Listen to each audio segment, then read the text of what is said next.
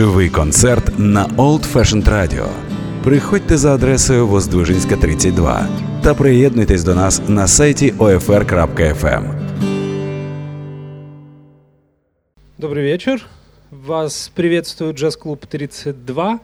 У нас сегодня особенный концерт. Сегодня Игорь Закус, один из ведущих э, бас-гитаристов Украины, композиторов и музыкантов, представляет свой новый альбом. Он называется Return.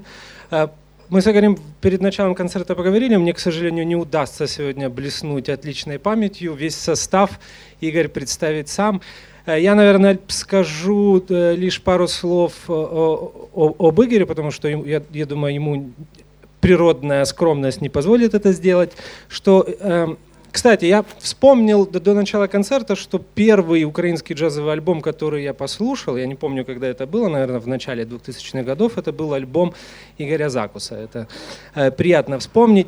Э, кроме того, что Игорь э, один из самых известных бас-гитаристов, композиторов, э, он еще основатель э, э, серии джазовых концертов «Джаз-кола», которая проходит уже, наверное, более 10 лет и объединяет практически всех ведущих джазовых музыкантов страны, исполняющих и фанк, и традиционный джаз, и иногда даже поп-музыку, на самом деле, очень э, разные жанры. Ну что, э, Игорь Закус э, с презентацией своего нового альбома.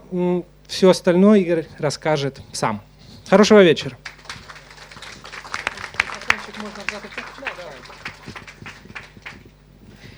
Добрий вечір. Дуже дякую, що прийшли.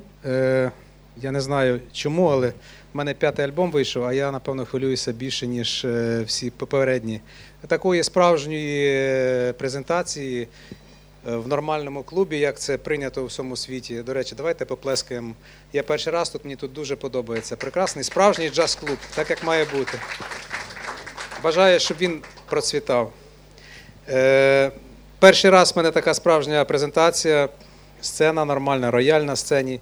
І зі мною сьогодні будуть грати мої близькі друзі. Одні з найкращих музикантів, які є в Україні. Це правда, це е, без лишньої скромності. Я можу сказати, я горджуся тим, що на диску в мене приймало участь 20 музикантів. Я не зумів всіх е, всім заплатити, щоб приїхати з Німеччини, з Польщі. І ще з інших країн я сьогодні зібрав своїх друзів, які живуть в Києві. Це кращі музиканти, які в нас є, це правда. І я щасливий, що я сьогодні буду грати з ними на сцені. Е, дозвольте мені е, поділитися ще одною радістю перед тим, як два слова сказати про сам диск. Е, буквально вчора в мене сталася радісна новина. Я давно точив зуби на прекрасний басовий бренд, який називається Марк Бас. І здається, в мене з'явилася можливість представляти його в Україні. Я дуже хочу щиро подякувати компанії Інджаз і Лілі Єрофеєвій, яка сьогодні тут є, які дадуть мені таку можливість. Щиро вдячний. Марк Бас це дуже круто, це правда. І буквально два слова я хотів сказати про сам альбом. Е, альбом, е, цей п'ятий альбом, він для мене був, е, можливо, він дався тяжче, ніж попередній. А може я вже забув, як давались попередні, але він для мене дуже показний і етапний, тому що вся музика, ну майже вся основні теми були написані. Е, після того, як мені сталося 45, е, а е, від 40 до 45 тут дорослі люди сидять, всі знають, що в чоловіків трапляється перехідний вік, і дуже часто зі мною мене це не обминуло, і в мене це було дуже різко і так несподівано. І був момент в житті, коли могло все зупинитися і закінчитись. Слава Богу, так не сталося. І от ті відчуття, які після певної переоцінки після того, як ти е, твоє життя було на волоску, і знову все е, стало на місце і стало продовжуватись, відбулися звичайно е, в голові певні зміни, і на певні речі в житті я почав дивитись по-іншому. Можливо, не по-іншому, а так як треба бути. Цей період тривав недовго. На жаль, життя воно дуже закручує, і ти забуваєш, все якось затирається, і знов життя тебе кидає в різні ситуації, але оті відчуття, ем, як там написано в диску, гарно відчуття е, свіжого хлібу, відчуття е, зеленої трави, відчуття, е, коли е, в тебе вдома все добре, коли ну це саме цінне, що в житті. От ми дуже часто забуваємо і. Ем, коли крутимося в житті, як можемо, забуваємо за за самі цінні речі, е, хапаємося за за, за те, що насправді важить е, в житті дуже мало. І от е, насправді пісні так і називаються. Ретерн. Перша пісня це ці відчуття, які я насправді відчув, коли знову відкрив очі, коли почав це все розуміти, що насправді продовжується. Щаслива мить це якраз цей момент. Це друга пісня буде коли така певна ейфорія, і ти розумієш, що о, все продовжується, і тепер буде все по-іншому. Тепер я буду все робити так, як треба. Е, потім е, свято, наступна пісня це теж ті відчуття, коли певний момент ти оце все дуже свіжо, е, гостро відчуваєш. Те, що насправді треба в житті цінувати. Далі пісні, твої слова. Звичайно, це пісня про кохання, про те, що в нас в житті гріє найбільше, і те, що насправді треба цінувати. Е, пісня дощу. Зрештою, я, якщо з вашого дозволу, я можливо кілька слів, поки музиканти будуть на сцені мінятися, е, дам коротеньку характеристику кожній пісні, що, що я мав на увазі. Я думаю, що ви і без того відчуєте. Зараз я з радістю хочу запросити на сцену чудових музикантів, з якими ми почнемо презентацію цього альбому. Я запрошую на сцену Радіона Іванова, піано. Це мій постійний партнер по життю. Я вдячний, що ми маємо можливість разом грати. Радіон Іванов е, піано, Денис Мороз, е, прекрасний музикант, е, хроматична губна гармошка. Це унікальний інструмент, на якому в Україні практично ніхто по-справжньому не грає. От Денис яскравий представник. І на барабанах е, мій великий друг і мій улюблений барабанщик Сергій Балалаєв.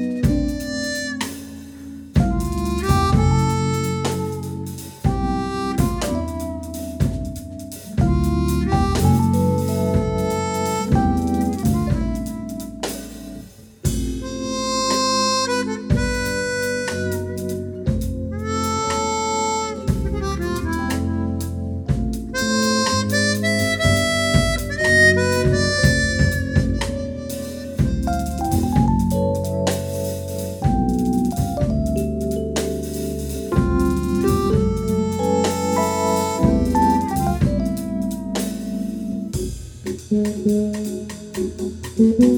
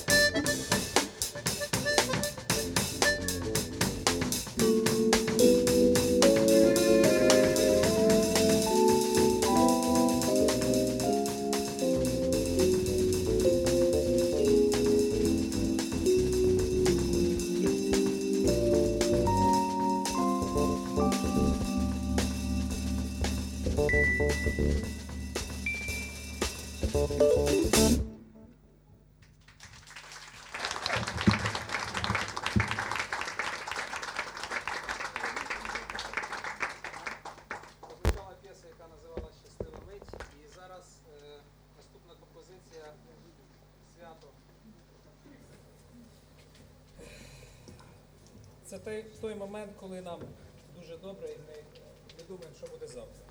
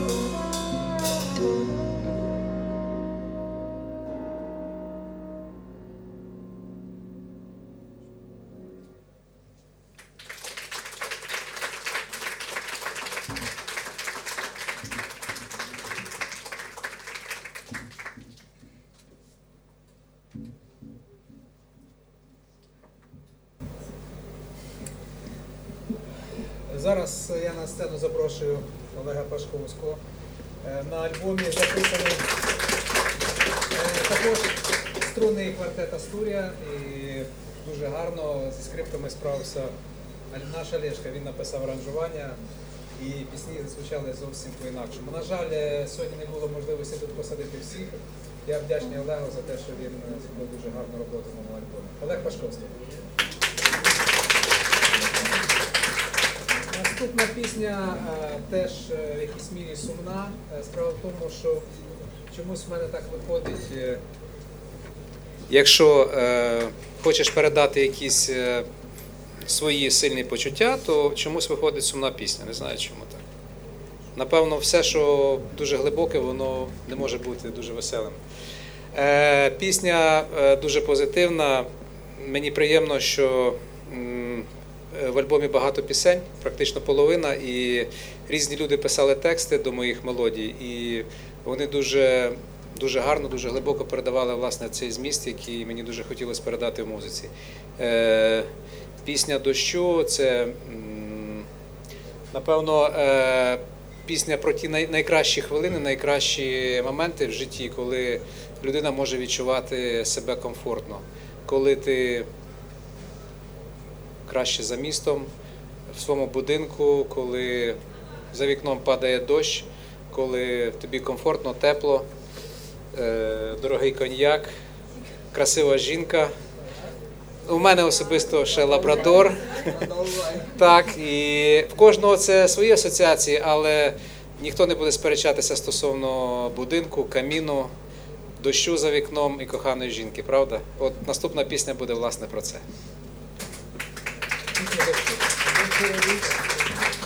Я говорю про жінок, але де щось за чоловіків заговорю, я не знаю, що. Я думав, він мав на увазі скажіть. Пісня дощу.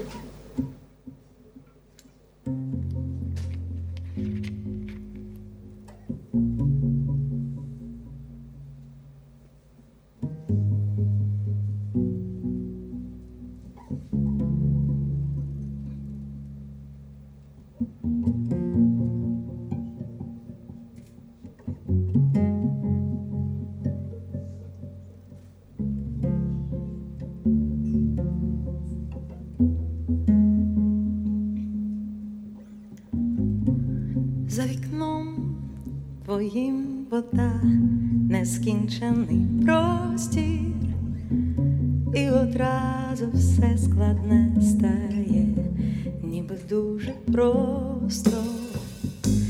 За вікном моїм зима, наче пізня осінь, і несказані слова тут лунають досі.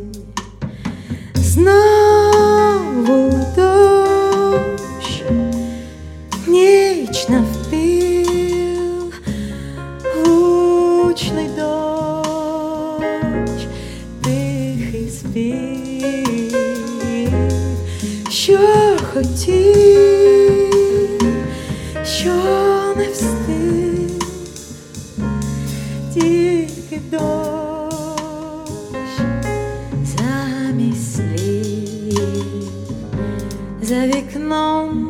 моїм весна, тепло просто неба і несказані прості слова знов летять до тебе.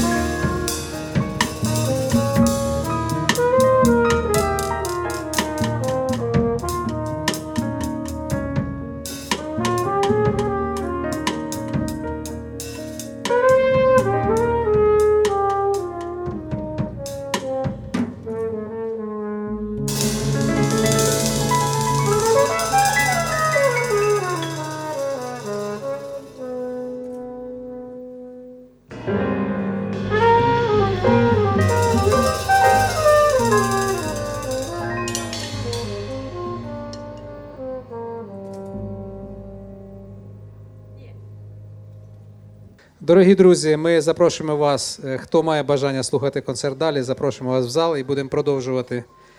Е, наступна пісня називається Душа. Дуже красиві слова написала львівська поетеса Окса- Оксана Ключенко. Вона гарно передає середину музиканта. Олег Пашковський грає на роялі, Сергій Балалаєв барабани. Олександра Павлова гітара, Лаура Марті вокал.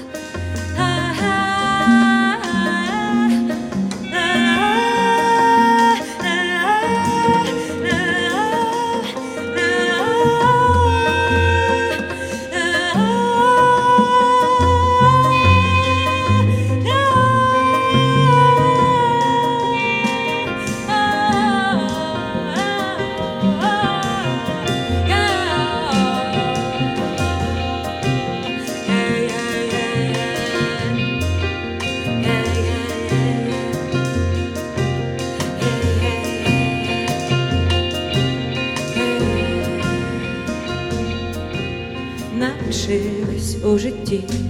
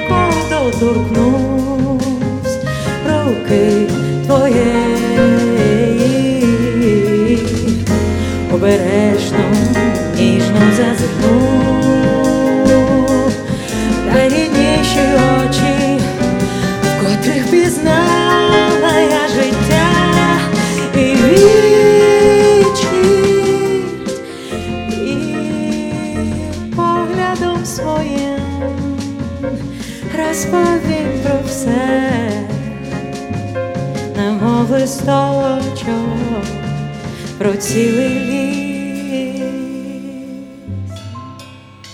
Нехай біжать роки під гнітом суєти і марних сподівань.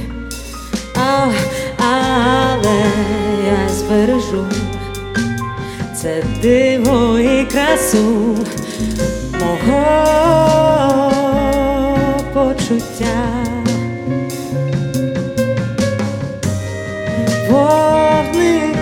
Променить крізь темну.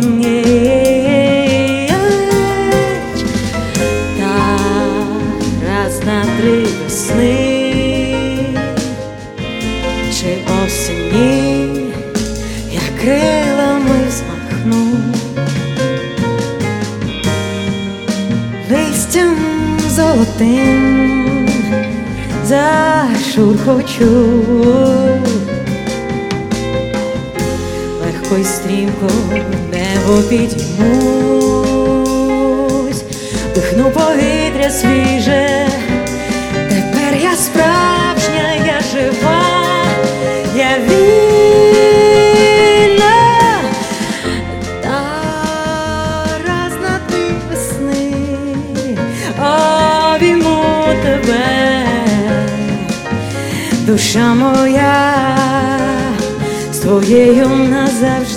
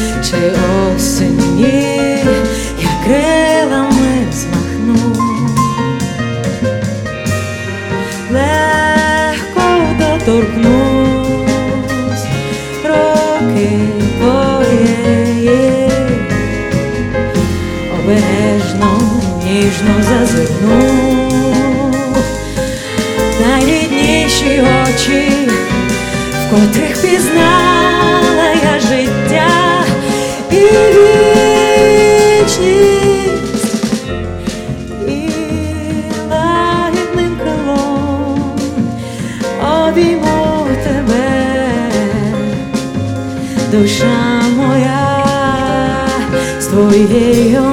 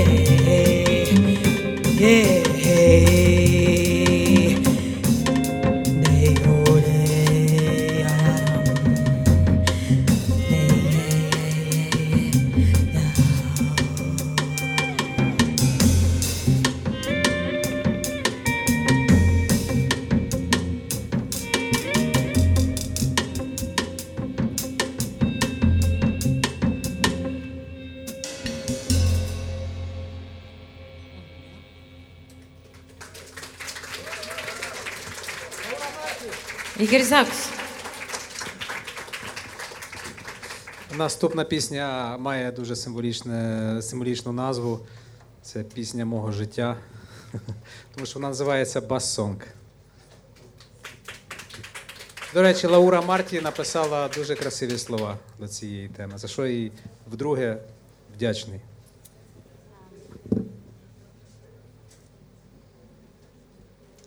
Слова такі трошки, трішки е, Не про бас, але любов і до в тому числі. грустні. Сумні. Але життя воно таке буває. Все гаразд.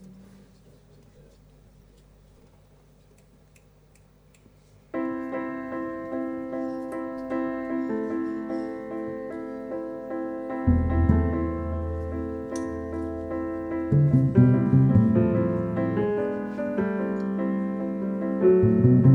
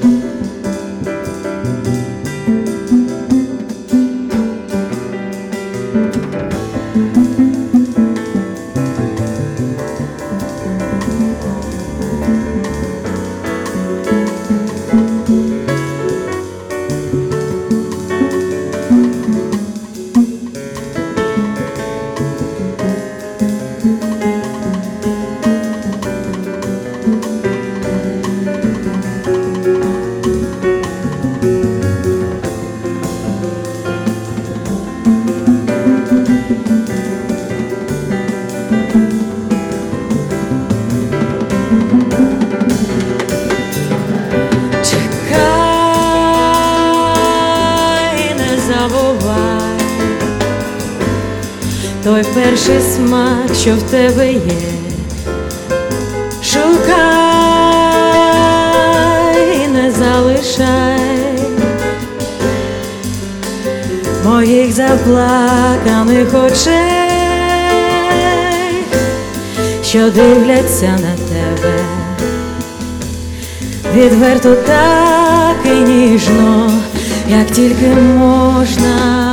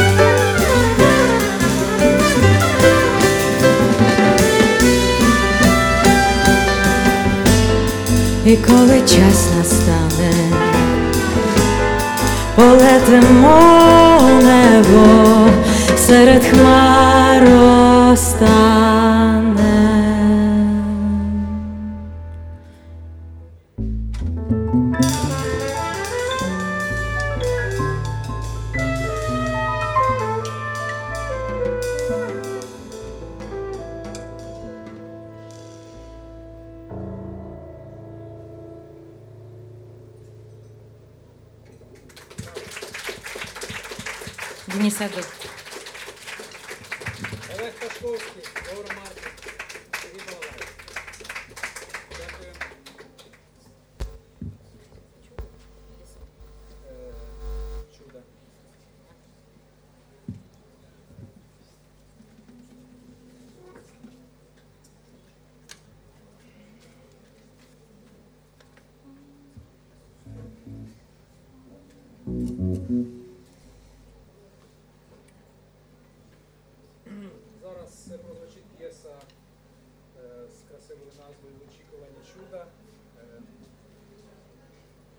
Життя е, напевно проходить в тому стані нормальних людей. Ми завжди чогось стараємося досягти, ми завжди стараємося піднімати планку і життя цікаве тоді, коли.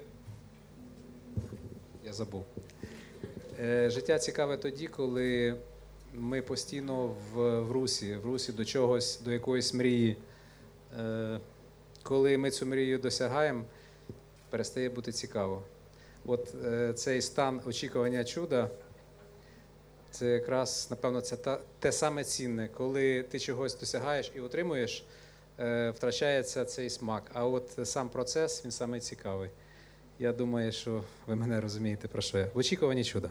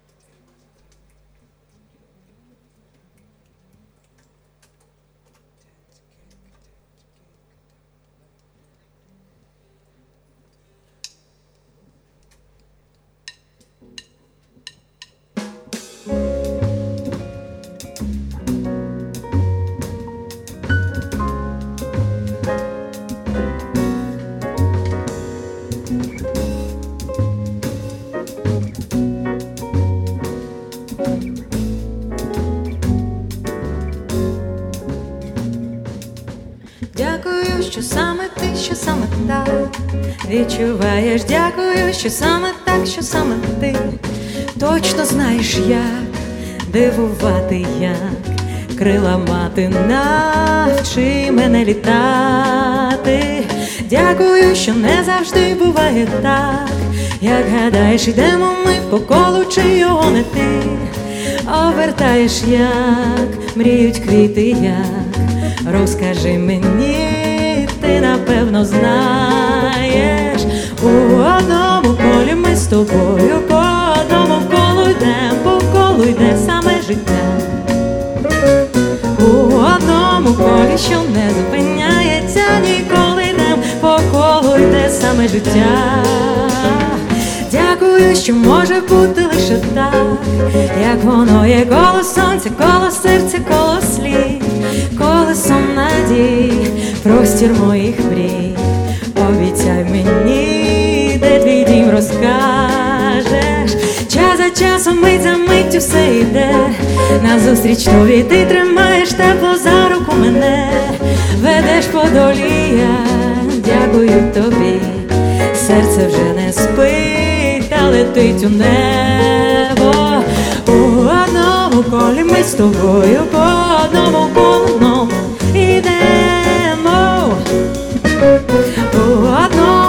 що не зупиняється, ніколи йде, по колу йде саме життя. У одному полі ми з тобою, по одному колу йдем, по колу йде саме життя.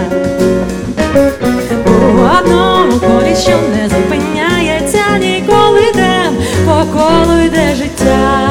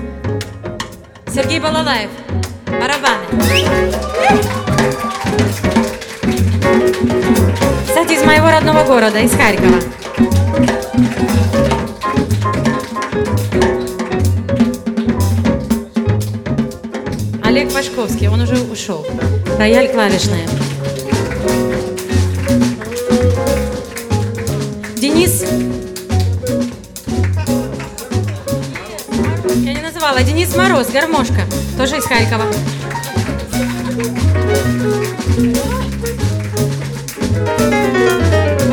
А вы поете?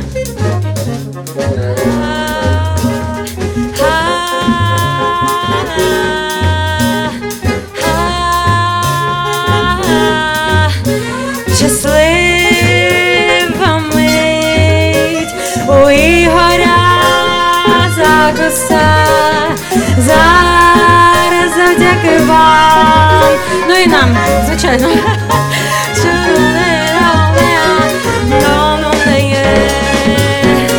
Клуб 32. Ви поглядуйте собі. І я, Лаура Мартін.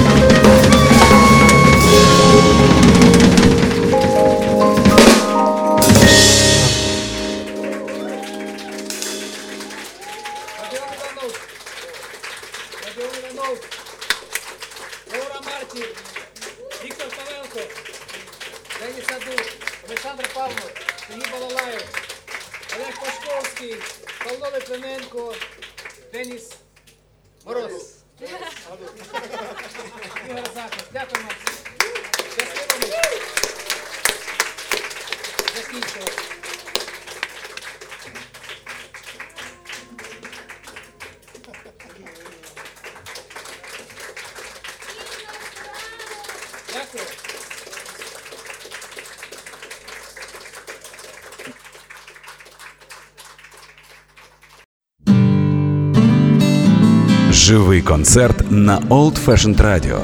Приходьте за адресою Воздвижинська, 32 та приєднуйтесь до нас на сайті OFR.FM.